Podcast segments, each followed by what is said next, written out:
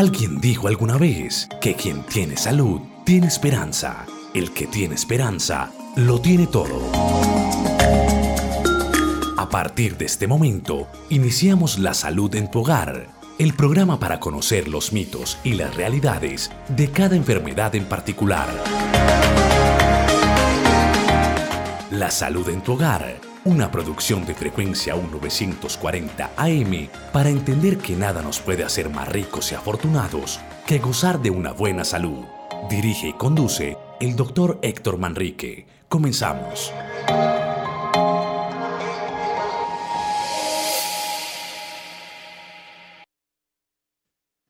Muy buenos días, honorable audiencia.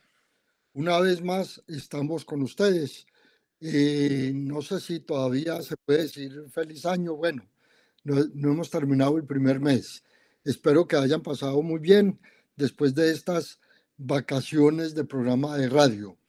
Eh, como les había mencionado en diciembre con el último programa, eh, en vista de que hemos visto la mayoría de los temas médicos y que en el futuro podemos repasar algunos, vamos a empezar un nuevo ciclo de, de charlas que les vamos a anunciar pues nuevamente.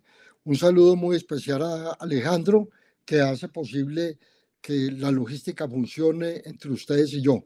Alejandro, sus micrófonos son suyos y bienvenido y feliz año para usted también, obviamente. Doctor Manrique, feliz año para usted, para toda la audiencia de los 940 del AM y de este programa La Salud en tu Hogar que emitimos los martes en punto de las 9 de la mañana en vivo, con repetición los jueves también a las 9 de la mañana. Recuerden que si usted quiere comunicarse con el programa La Salud en tu Hogar y hacerle las preguntas al doctor Héctor Manrique con respecto a la temática que se está tratando, usted se puede comunicar con nosotros al 604-590-3580. 604-590-3580 y también tenemos una línea de WhatsApp para que usted nos envíe las preguntas que quiera hacerle al doctor Héctor Manrique, ya sea vía mensaje de texto o vía mensaje de audio. La línea es el 301-619-3392.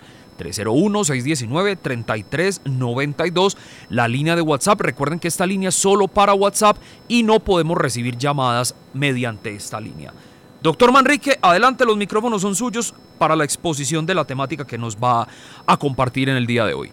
Eh, muchísimas gracias. Como les venía diciendo entonces, eh, vamos a hacer un nuevo ciclo que consiste en que vamos a presentar a un personaje importante de la historia, sin calificativos. Si lo recordamos bien, si lo recordamos mal, por bueno, por malo, en esa, esa parte no tiene relevancia en el programa.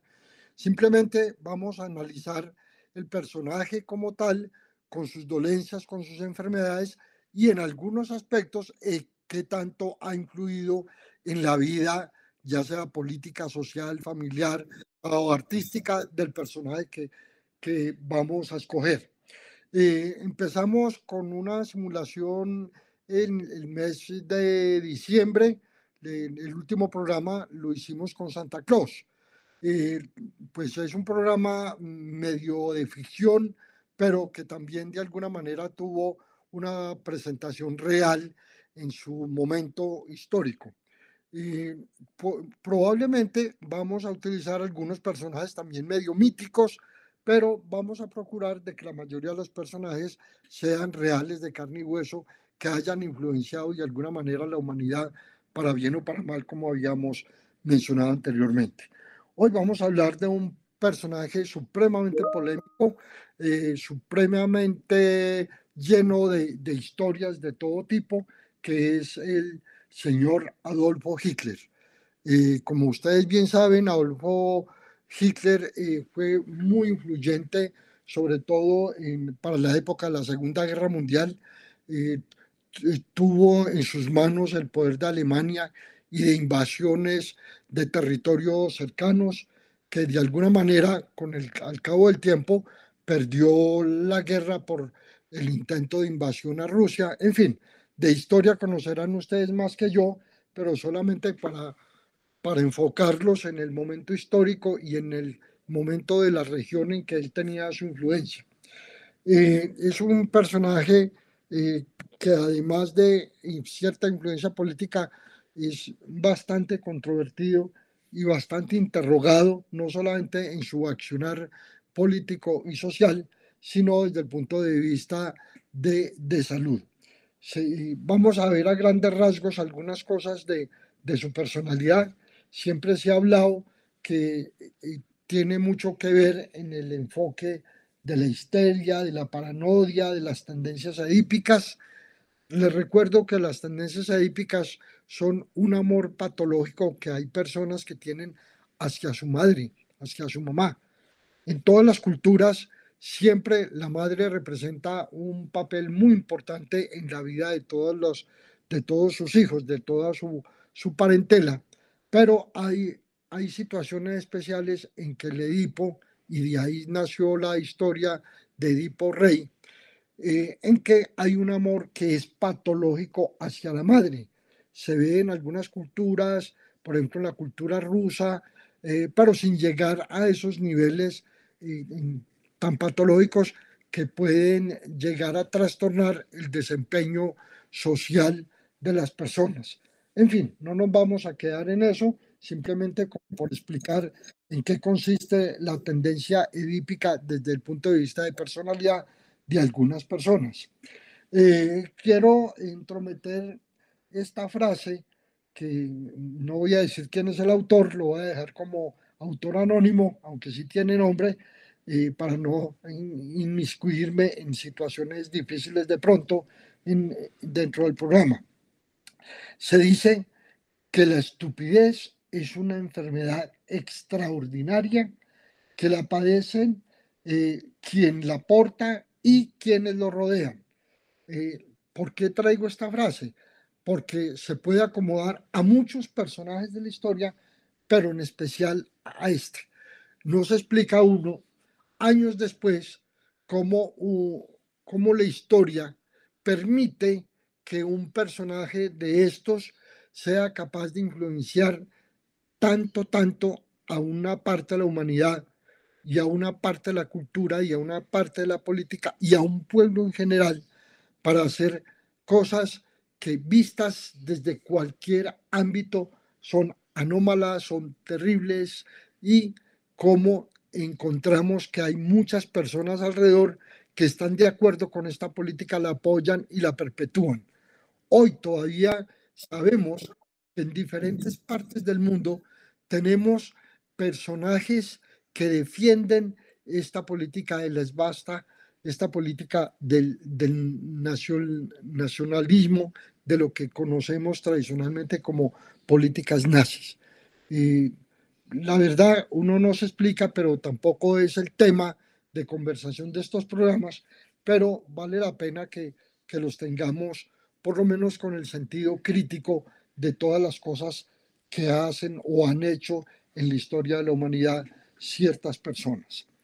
Eh, les recuerdo que pueden hacer las preguntas en cualquier momento. Si yo se las puedo responder desde el punto de vista del personaje, se las respondo. Y si no, en la parte de lo que nos atañe a la salud, probablemente sí tenga todas las respuestas que ustedes eh, gusten, dependiendo de sus preguntas. Eh, hay, un, hay un evento histórico en la vida de Adolfo Hitler que es de menester que lo comentemos aquí.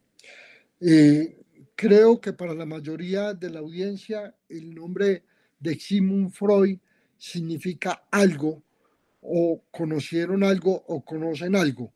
Les recuerdo que Sigmund Freud es, es un austríaco que eh, tuvo una influencia en el desarrollo de la psicología, sobre todo un aspecto importante de la psicología que es el psicoanálisis.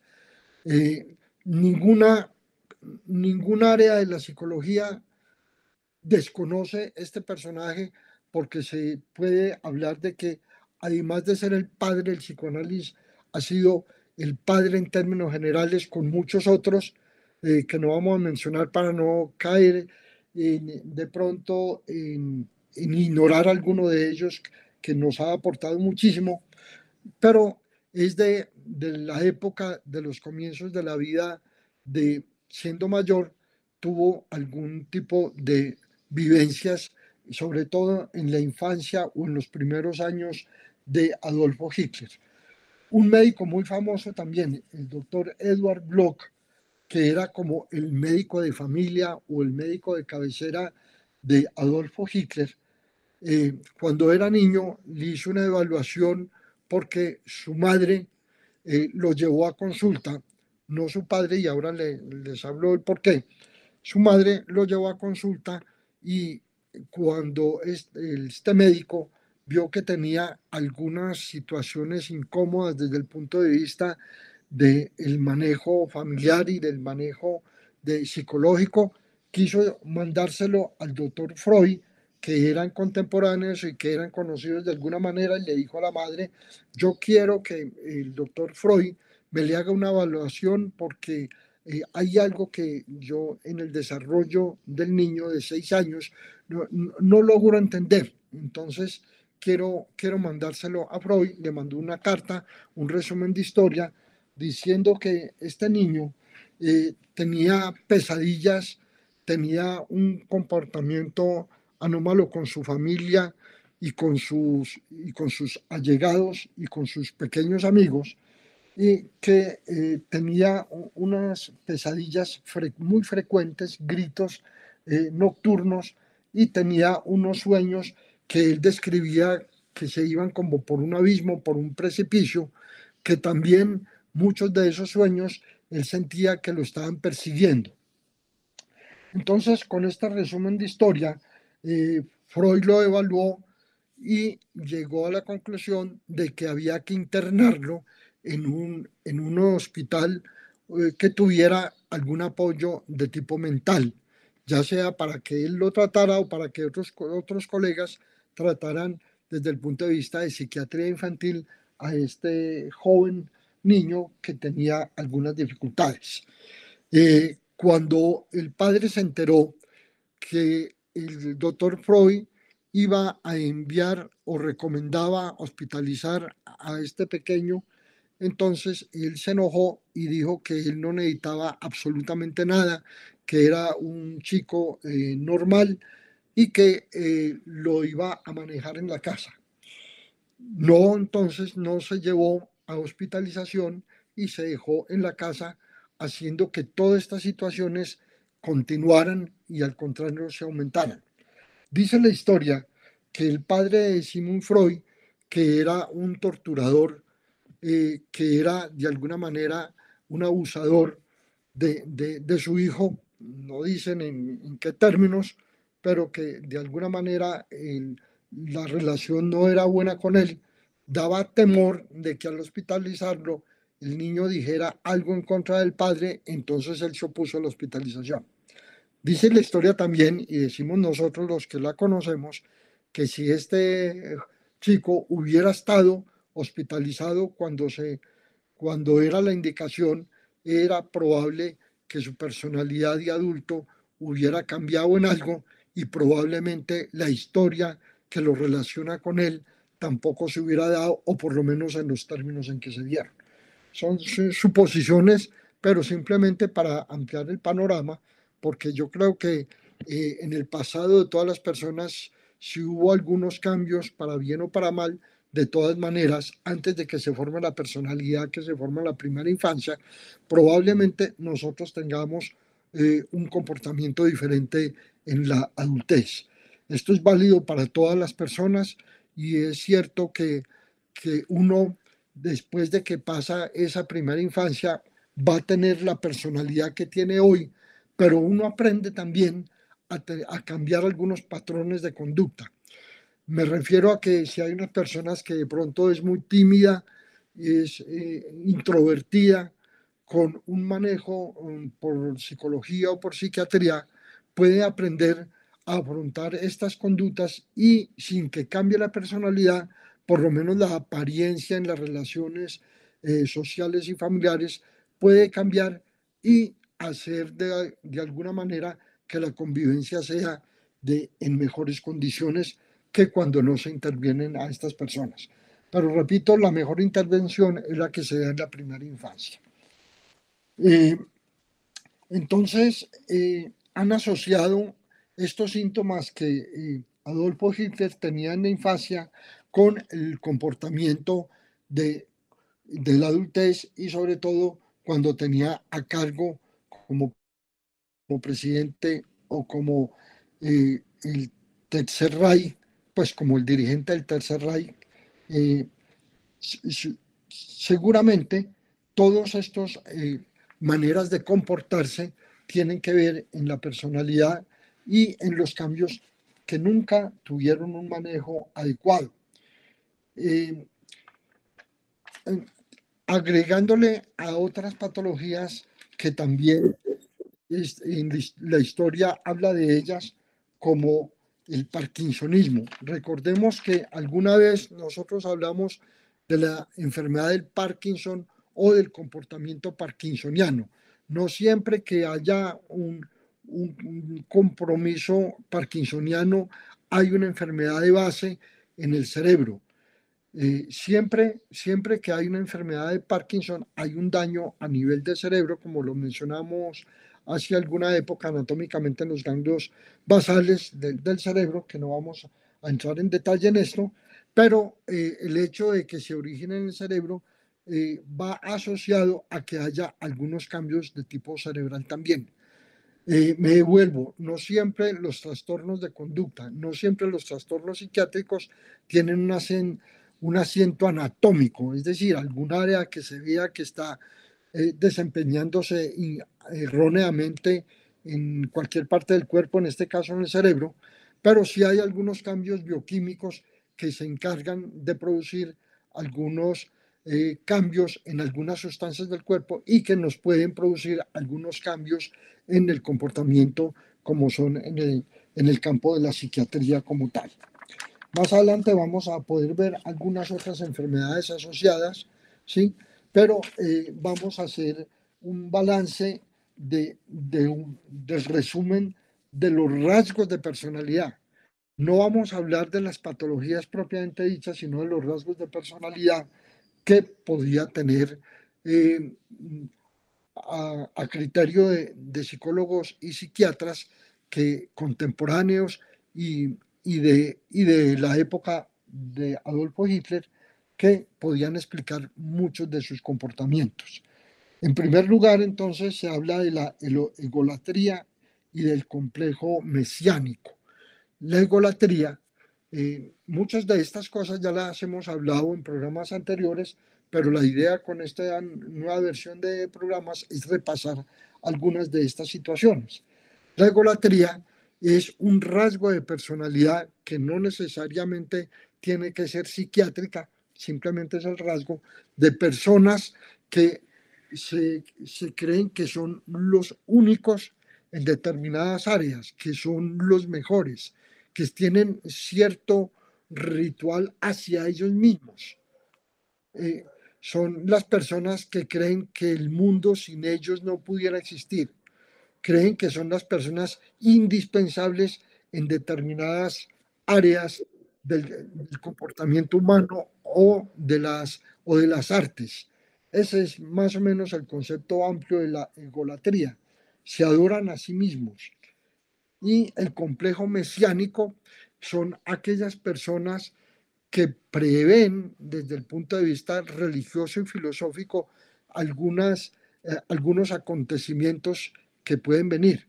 Y viene de mesiánico porque en la religión católica o en la religión judía o inclusive en la musulmana, se hablan del Mesías cuando alguien prevé que viene una persona o un personaje que va a redimir el mundo. Y este es el concepto del Mesías en el caso de, de Jesucristo y de algunas personas que vinieron antes que él, como Abraham. Esto tiene mucho de mitología y no quiero comprometer eh, mi concepto sobre la religión y obviamente no comprometer el concepto de ustedes que cada uno es libre de pensar y de creer en lo que más le convenga. Pero para explicar el término Mesías es eso, es la persona que viene eh, a hacer grandes cambios en los conceptos filosóficos y religiosos que pueden transformar la religión, y eso lo hemos visto históricamente, y todavía a, futuro muy seguramente van a llegar mesías. Entonces es el complejo mesiánico de que habla los rasgos de personalidad que en este caso se aplican para Adolfo Hitler.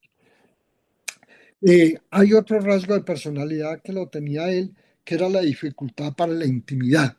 Eres una persona que no, no puede entrar con lujo de detalles en, en las relaciones de amistad íntima o de, o de relación amorosa con otras personas y siempre piensan que están por encima de ese tipo de relación y no son capaces definitivamente de relacionarse y no tienen, no tienen una, una relación con, con personas en las cuales ellos puedan confiar. El, el término importante aquí es la confiabilidad. No confían en nadie, absolutamente nadie, y son capaces de tomar represalias contra personas, en este caso, personas que hacen parte de la guardia personal, eh, que en algún momento empiezan a desconfiar de la persona y pueden hacerle daño, inclusive pueden mandar a asesinar a estas personas que están tan cerca de ellos solamente porque en algún momento pueden dudar de la, de la lealtad de esas personas. De hecho, se ha dado con muchos, eh, con muchos personajes de la historia. Se dio con Adolfo Hitler, se dio con Stalin, Stalin, eh, eh, una vez viendo poner las botas a uno de sus, de sus guardias personales, lo asesinó porque pensaba que él estaba, estaba planeando en ese momento atentar contra la vida de él. En fin, comentarios que se hacen al margen, pero como para que entendamos bien en qué consisten estos rasgos de personalidad. Hay otro muy importante que es el rasgo de sentimiento de inferioridad y autodesprecio. Mire que está en contra del sentimiento de egolatría y complejo mesiánico. Muchas veces ese sentimiento de egolatría es para tratar de tapar el sentimiento de inferioridad y autodesprecio. Es bastante frecuente en todas las culturas, incluyendo obviamente la nuestra, sobre todo cuando las sociedades eh, son, son precarias en los aspectos de la población de menos recursos o de menos posibilidades socioeconómicas, se ve mucho este complejo de inferioridad. Es, es, frecuente encontrar personas que dicen, no, yo no hago eso aunque quisiera porque yo no soy capaz o porque no tengo las opciones o no tengo las puertas abiertas para hacerlo. Eso, mm, mientras mientras se quede ahí, puede que no implique mayor cosa, pero cuando se convierte en un verdadero sentimiento de autodesprecio por sí mismo o del sentimiento de inferioridad, que soy incapaz de emprender cualquier cosa, cualquier emprendimiento dicho sea el pleonasmo, esto sí es un rasgo de personalidad y que puede llegar a producir algunos trastornos de tipo psiquiátrico en las personas. Otro rasgo de personalidad que es muy de, este personaje que estamos analizando es el, desprecio hacia la debilidad. Cuando nosotros tenemos algún rango de, rango de influencia sobre personas que estén bajo el mando de nosotros y vemos que en ese grupo de personas hay personas inválidas o débiles, en fin, también independientemente de la habilidad que nosotros tengamos como jefes, como patronos o como personas que estamos por encima del, resto de, un grupo poblacional, eh, no vemos la debilidad nuestra sino en los demás y queremos destruir a esta persona. Era una, uno de los rasgos que tenía Adolfo Hitler eh, y que lo reflejó en la persecución de supuestamente de razas inferiores a la, a la raza aria, porque él siempre pensaba que la raza alemana como raza aria, que compartía con, otros, con otras poblaciones, incluyendo la austríaca, la húngara, en fin, varias, para no mencionar las, las demás, eh, estos personajes tenían que morir, se despreciaban tanto que no aportaban tanto al desarrollo social y económico de las poblaciones y por eso entonces conocemos el holocausto, holocausto judío, por eso conocemos eh, toda la persecución que hizo contra otras razas supuestamente inferiores, eh, como se hizo con los gitanos provenientes pues de, de, una zona del, del, este de Europa. Y esa fue la, la justificación mental y emocional para acabar con millones y millones de personas en el tiempo en que él estuvo en la jefatura de Alemania. Eh, todavía hay muchos rasgos de, de este tipo de política cuando se cree que hay razas superiores. Todavía hay culturas que creen que hay razas superiores eh, por encima de otro tipo de razas y no, y no me quiero inmiscuir en este momento en la persecución que hoy todavía se ve sobre razas supuestamente inferiores o de color o de creencias o de orígenes o de sitios de vivienda regionalizada en el mundo. Sí, lo vemos inclusive en nuestra propia patria, pero tampoco me quiero dedicar a eso, pero ustedes lo conocen igual o mejor que yo. Eh, hay otro, otro rasgo que es importante que lo analicemos, que es el de perseverancia. El rasgo de perseverancia puede tener dos connotaciones.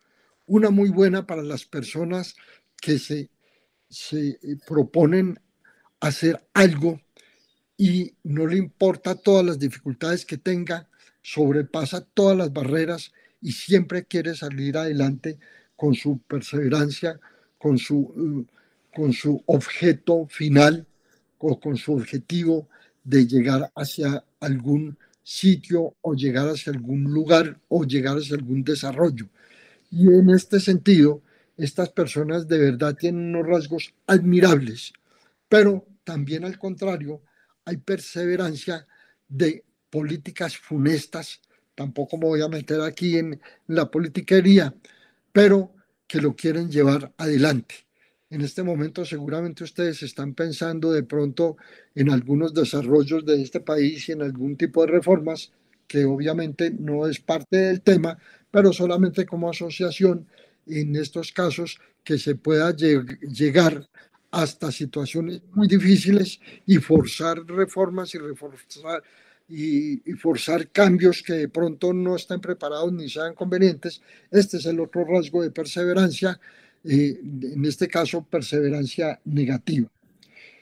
Eh, hay otro rasgo, miren que todos estos rasgos en general se pueden confundir unos con otros o se pueden estar acompañando unos con otros y aquí vamos a tener un rasgo que es muy importante el rasgo de carisma y de capacidad de manipulación. Cuando yo tengo cierta influencia sobre un grupo poblacional, yo me puedo dar el lujo de inventarme políticas, inventarme doctrinas, investigar filosofías y, y acrecentar sobre ellas y tratar de imponerlas. Y puedo, si tengo cierto rasgo de liderazgo, puedo manipular a todas estas personas. Se ve en, muchos uh, grupos de, mm, de, políticos, sobre todo de caudillismo, de populismo, y este rasgo los acompaña y es lo que hacen que tenga muchas personas que los sigan y esta es la razón por la cual muchos grupos de políticas, no me refiero a las locales de país, sino del mundo entero, tengan tantos seguidores, muchas veces con los ojos vendados, los oídos tapados, que no son capaces de cuestionar algunas conductas que, están por encima de ellos y como borregos son capaces de intervenir dentro de la sociedad defendiendo una, una política que justamente va muchas veces sobre el resto de la población tampoco me detengo ahí porque definitivamente esto tiene que ver mucho con la política y no quiero pues entrar en detalles ni en polémicas en ese sentido. Eh, obsesión por el poder. La obsesión por el poder también es muy frecuente dentro de los políticos en general y estas, eh, esta obsesión por el poder puede crear eh, instituciones e institucionalizar la conducta como fue en el campo de Adolfo Hitler de la Gestapo, que era un grupo, un grupo policial, un grupo de investigación que investigaban todo el grupo, a todas las personas que no hacían parte de, de los seguidores de ellos. Por eso, desde ahí se empezó la investigación, no solamente a judíos y a otro tipo de razas, sino inclusive, inclusive a personas que podían estar de acuerdo con la política, pero que en algún momento podían discrepar en algo y así también fueron fusilados mucha gente que siendo parte del régimen en algún momento tenían algún tipo de discernimiento diferente.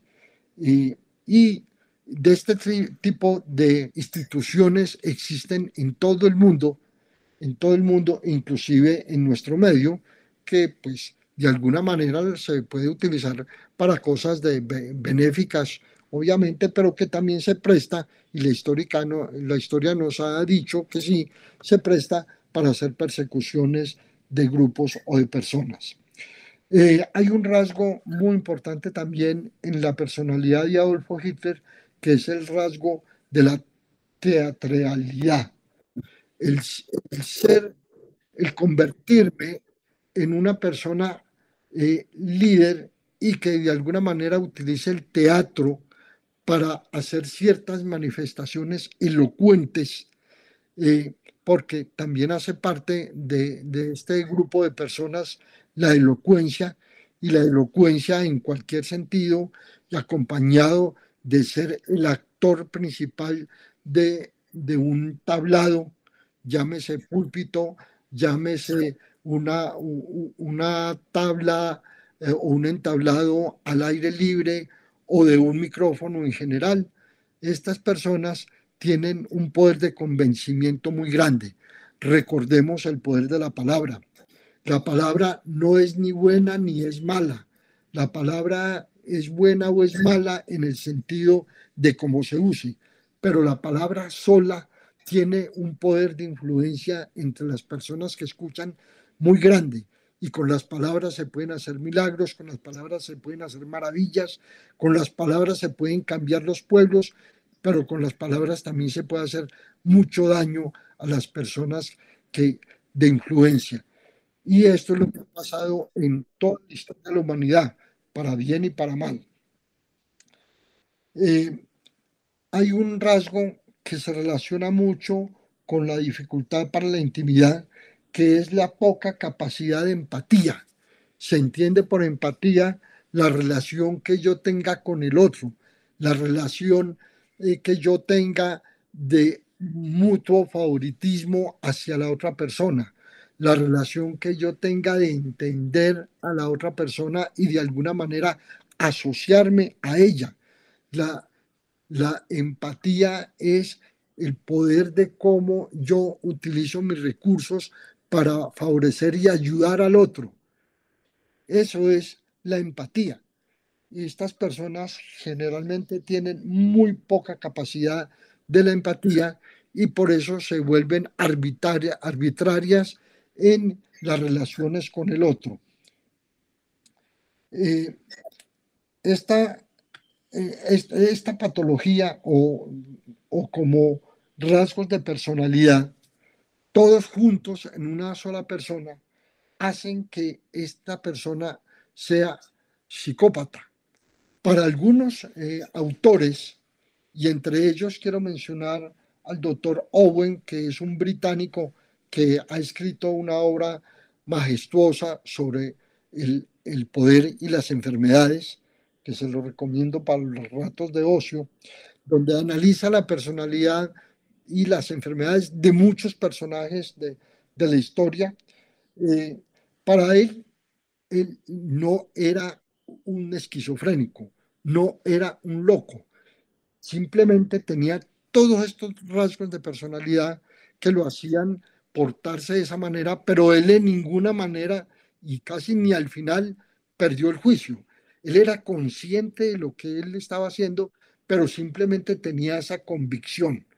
Él, según este autor, no era realmente una persona que tuviera una, falla psiquiátrica, que era un, psicópata como tal. Esto, de todas maneras, el hecho de ser portador de toda esta psicopatología lo convierte en una persona de todas maneras de alto riesgo y de alta peligrosidad. De hecho, fue confirmada por todos sus comportamientos que él tenía. Bueno, eh, no sé si hasta el momento hay alguna, alguna pregunta, alguna inquietud, algún comentario, porque eh, los micrófonos están abiertos para comentarios de cosas que uno realmente tampoco domine, tampoco conoce sobre, sobre estas personalidades que estamos empezando a analizar más con carácter médico que con carácter de, de, juicio político, pero igual son bienvenidos todos los comentarios. No sé si eh, hay, hay pausa para algún comentario o alguna pregunta o podemos continuar. Doctor Manrique, no hay preguntas, no hay comentarios hasta el momento, pero le recuerdo a los oyentes la línea telefónica es el 604-590-3580, 604-590-3580 y la línea de WhatsApp 301-619-3392. 301-619-3392 para que le hagan las preguntas al doctor Héctor Manrique con respecto a la temática que se está tratando hoy. Adelante con la exposición, doctor Manrique. Bueno, eh, hablando de otras eh, enfermedades eh, que de todas maneras producen mucha incomodidad para las personas que la padecen y tienen otro tipo de trastornos asociados, es la, la hernia hiatal. recordemos que la hernia hiatal es, ubiquémonos en el músculo diafragma. El músculo diafragma es el que de alguna manera sostiene eh, sostiene los pulmones y es el que delimita el tórax con el abdomen. Por el, por el centro, por el orificio que hay en toda la mitad del músculo diafragma, pasan entonces eh, la tráquea misma, el esófago sobre todo, ¿sí? Y recuerde que el esófago se comunica con el estómago. Cuando hay una hernia hiatal, parte del estómago se sube hacia el tórax por ese orificio. Cuando ese orificio es muy grande, entonces se presenta eh, eh, este ascenso del estómago y es lo que se llama una hernia hiatal. Doctor Manrique, tenemos oyente en la línea. Adelante. Muy buenos días, ¿con quién hablamos? Buenos días, les habla Guillermo Palacio. Don Guillermo, saludo cordial para usted. Adelante con su inquietud. Hombre, eh, muchas gracias Alejandro, para usted mi cordial saludo y para el doctor Héctor Manrique. Hombre, doctor, yo tengo esta inquietud. Hablando usted de estos rasgos de personalidad, obviamente nocivos todos, ¿qué es la megalomanía? Eso constituye también un rasgo destructivo, pues, en cuanto a la personalidad. Y lo segundo, doctor, eh, por ahí en la historia se habla de un complejo, no sé si es de Astros o no sé cómo llama, alguien que dijo que hay seres humanos que, que buscan hacerse famosos por la maldad o de alguna manera sobresalir, pero más que todo buscan lo malo, pasar la historia como malo. Muchas gracias, doctor. Bueno, eh, muchas gracias, don Guillermo, y nuevamente bienvenido al programa. Eh, la, megalomanía eh, se describe con el término mega, mega es grande, majestuoso, y la manía es un rasgo de personalidad de creerse el rico, el bonito, el más inteligente, el mejor actor, el mejor artista, el mejor deportista, obviamente sin que lo sea. Es la persona que siempre tiene la razón o que siempre quiere tener la razón. Es la persona que en un grupo de personas eh, se ve como, como el líder, pero no solamente eh, porque sea un líder natural, sino porque siempre habla de él, siempre habla de todo lo bueno de él, de toda la riqueza que tiene, de toda la inteligencia. Ese es el megalómano, ¿sí? Póngale todos los otros eh, adjetivos o epítetos que, que queramos, pero esa es la personalidad del megalómano. Y obviamente tiene seguidores también. Obviamente muchas personas no quieren estar cerca de un megalómano porque además opaca al resto de las personas que bien pueden ser valiosas en cualquier aspecto de la, de la formación artística o personal. Esa es la megalomanía. este otro concepto de que hay personas que de alguna manera se quieren hacer famosas y no pueden hacerlo porque sobresalgan en algún campo eh, de la ciencia, del arte, en fin. Eh, entonces, eh, consciente o inconscientemente, ellos de alguna manera se quieren hacer famosos. Se, se, ha dicho que muchos de los suicidas quieren pasar a la historia porque antes del suicidio cometen algo que de alguna manera tiene presencia noticiosa en la región o en el mundo. Muchos de estos suicidas dicen, pues yo voy a morir, voy a, emprender una asonada, voy a emprender un, atentado, voy a armarme de, de armas de fuego, voy a equipar en mi cuerpo una bomba y la voy a hacer explotar en un medio gigante donde haya muchos muertos o donde haya mucha destrucción, ¿sí? Para poner el, ejemplo extremo de lo con lo que yo me puedo hacer famoso y no les importa más nada. Eh, esto sí ocurre, la verdad, y muchas como rasgo de personalidad son aquellas personas que de alguna manera para llegar eh, en, algunos grupos, controversia en general, eh, hacer daño a grupos poblacionales o a los grupos con los que él se relaciona, eh, tiene este tipo de comportamiento. Y le hace maldad a la gente solamente para él hacerse famoso por, por el daño que le puede producir a otras personas. Es, ocurre mucho, y tampoco me quiero meter mucho en el tema, ocurre mucho en las pandillas y ocurre mucho en, los grupos delincuenciales, que sus líderes generalmente se hacen famosos porque son más sanguinarios, porque hacen más daño y de alguna manera son el ejemplo a seguir también dentro de esos grupos y por eso se perpetúan muchas veces estos grupos es porque siguen a su líder que se hace famoso por la maldad. El que más robos da, el que más contribuye en los asesinatos, el que más contribuye en, el tráfico de drogas, en fin, eh, todos los ejemplos que ustedes quieran, pero esa es más o menos eh, la explicación extrema de lo que es ese concepto de ser famoso y no poderlo hacer sino por, por la maldad. No sé si hay algún otro comentario o pregunta y si no seguimos entonces con las patologías de nuestro personaje de hoy, Adolfo Hitler. Sí, doctor Manrique, tenemos otra pregunta por acá por WhatsApp que eh, nos eh, preguntan, la oyente quiere omitir su nombre, nos pregunta, muy buenos días, ¿las enfermedades autoinmunes pueden afectar el comportamiento de una persona? Eh, ya recordemos que las enfermedades autoinmunes son las enfermedades, perdónenme el término que no es término médico, pero para que me entiendan, es la autodestrucción corporal.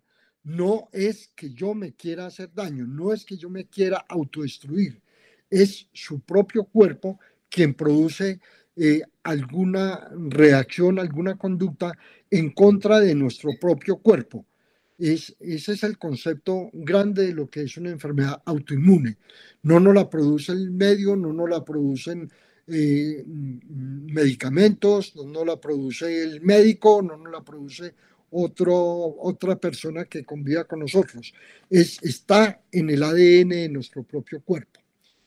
Eh, obviamente, cuando nosotros entendemos la enfermedad que tenemos, eh, hay un compromiso de tipo psicológico. Lo hemos dicho en muchos programas que todas las enfermedades tienen un componente psicológico y que al revés, todas las enfermedades psicológicas pueden desencadenar enfermedades corporales.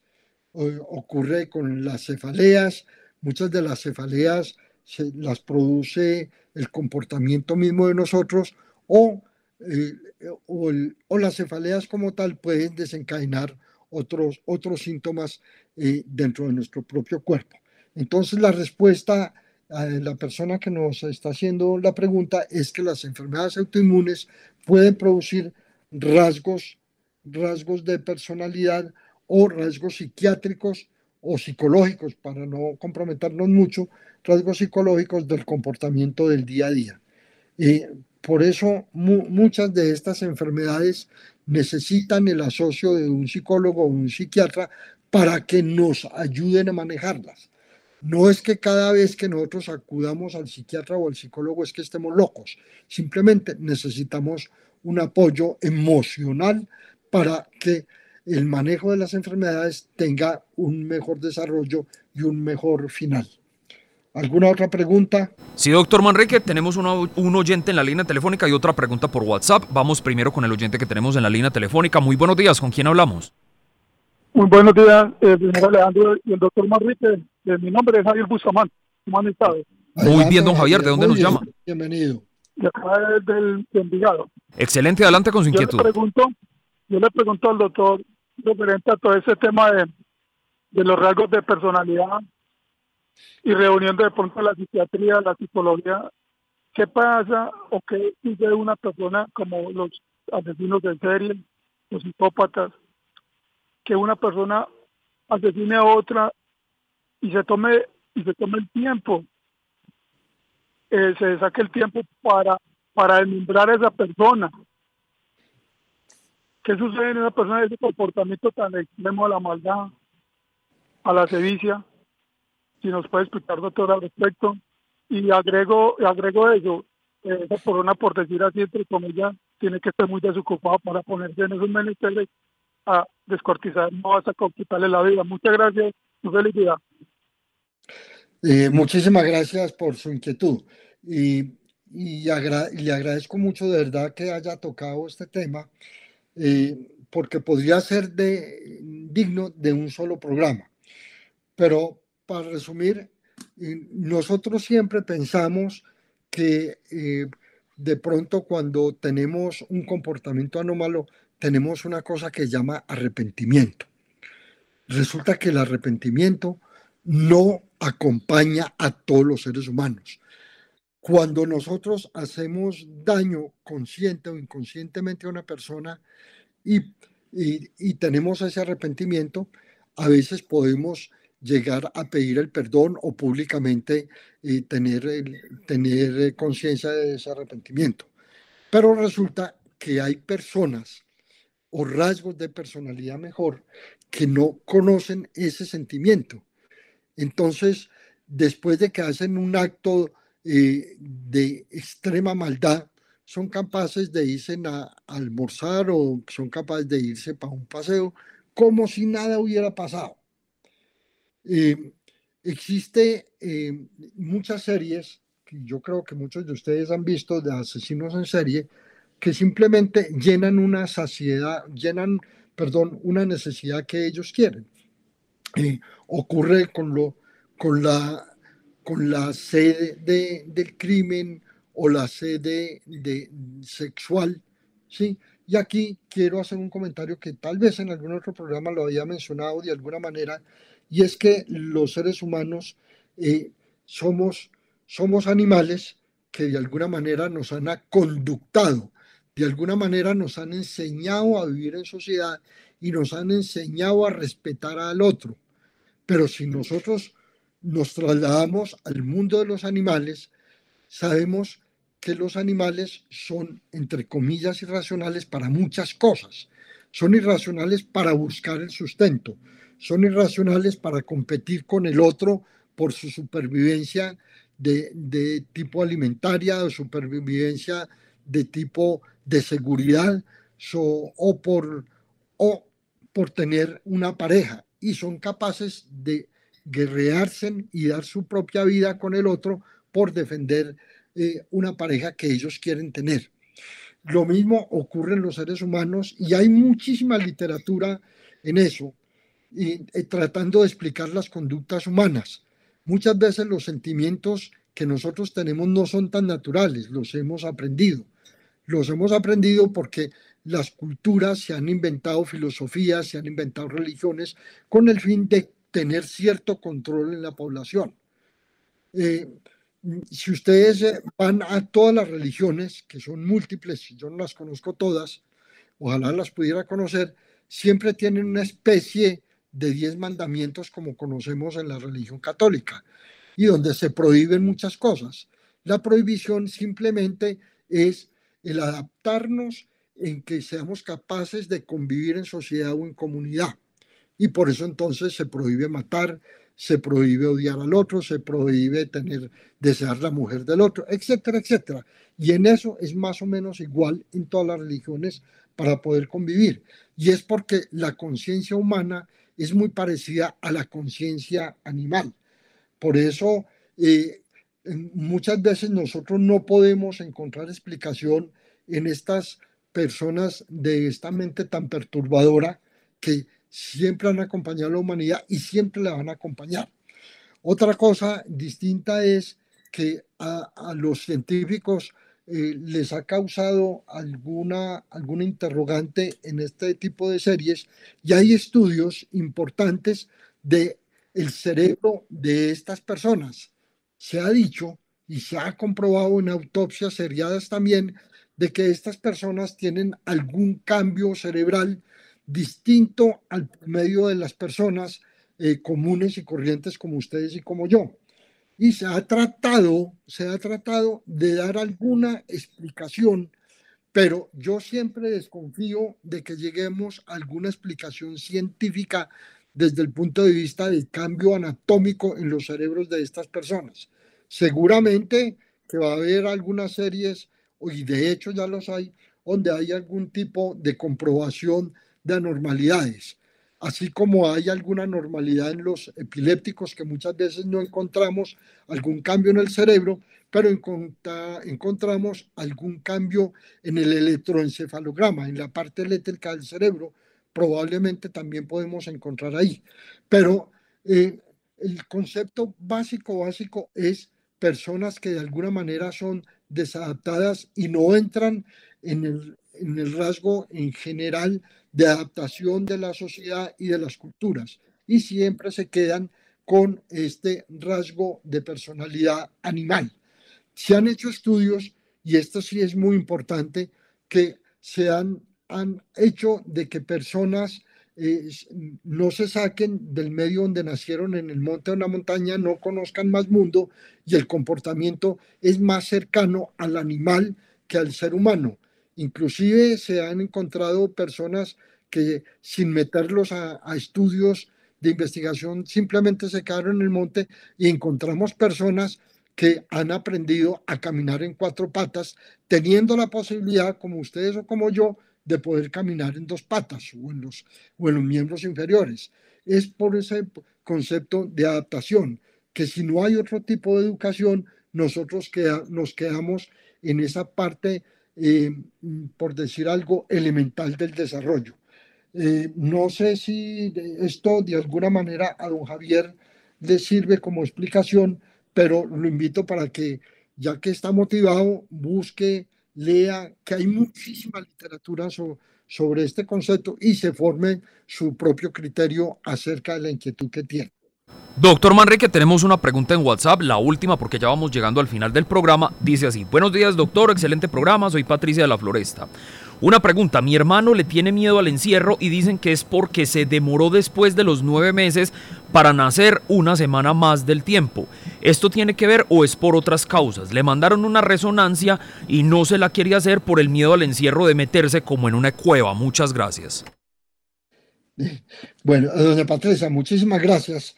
Eh, no, realmente no hay una relación, eh, no hay una relación ni siquiera en los prematuros ni en los posmaduros, si se le puede llamar, cuando pasa de los nueve meses.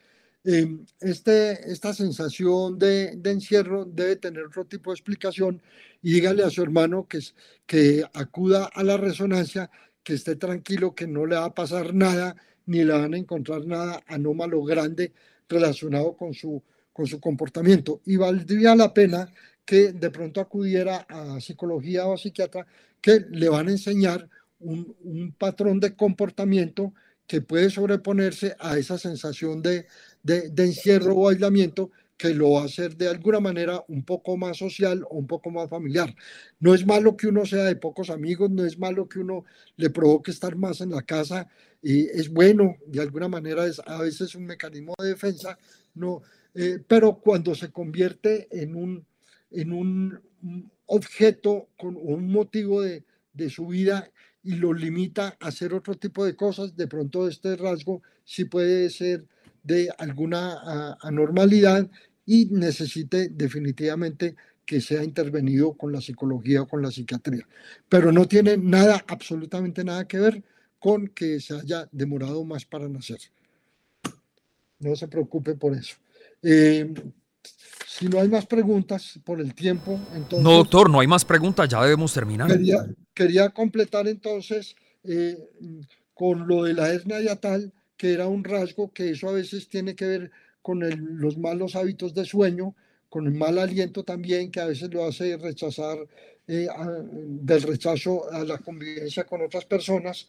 Eh, se habló también ya como anécdota que en la en la autopsia que se le hizo en Rusia y que no fue real de que vino a Latinoamérica y que estuvo aquí, que lo vieron, parece más que eso es eh, una fantasía. En, en, la necropsia encontraron algunas cosas importantes, entre ellas eh, parece que era monotesticular, que no tenía sino un solo testículo, eso se dice de la necropsia y eso también puede producir un rasgo de inferioridad. Quiero despedirme entonces con esto y invitarlos al próximo programa donde también vamos a hablar de un personaje importante de la historia. Eh, posiblemente le voy a decir a Alejandro después para que él lo anuncie eh, antes del próximo programa y la gente entonces tenga algún tipo de motivación.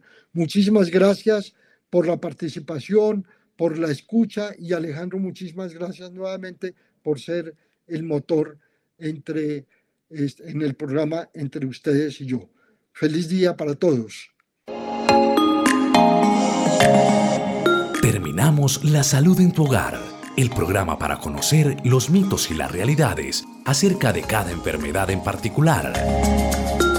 La Salud en tu Hogar, una producción de frecuencia 1940 AM para entender que nada nos puede hacer más ricos y afortunados que gozar de una buena salud con la dirección y presentación del Dr. Héctor Manrique.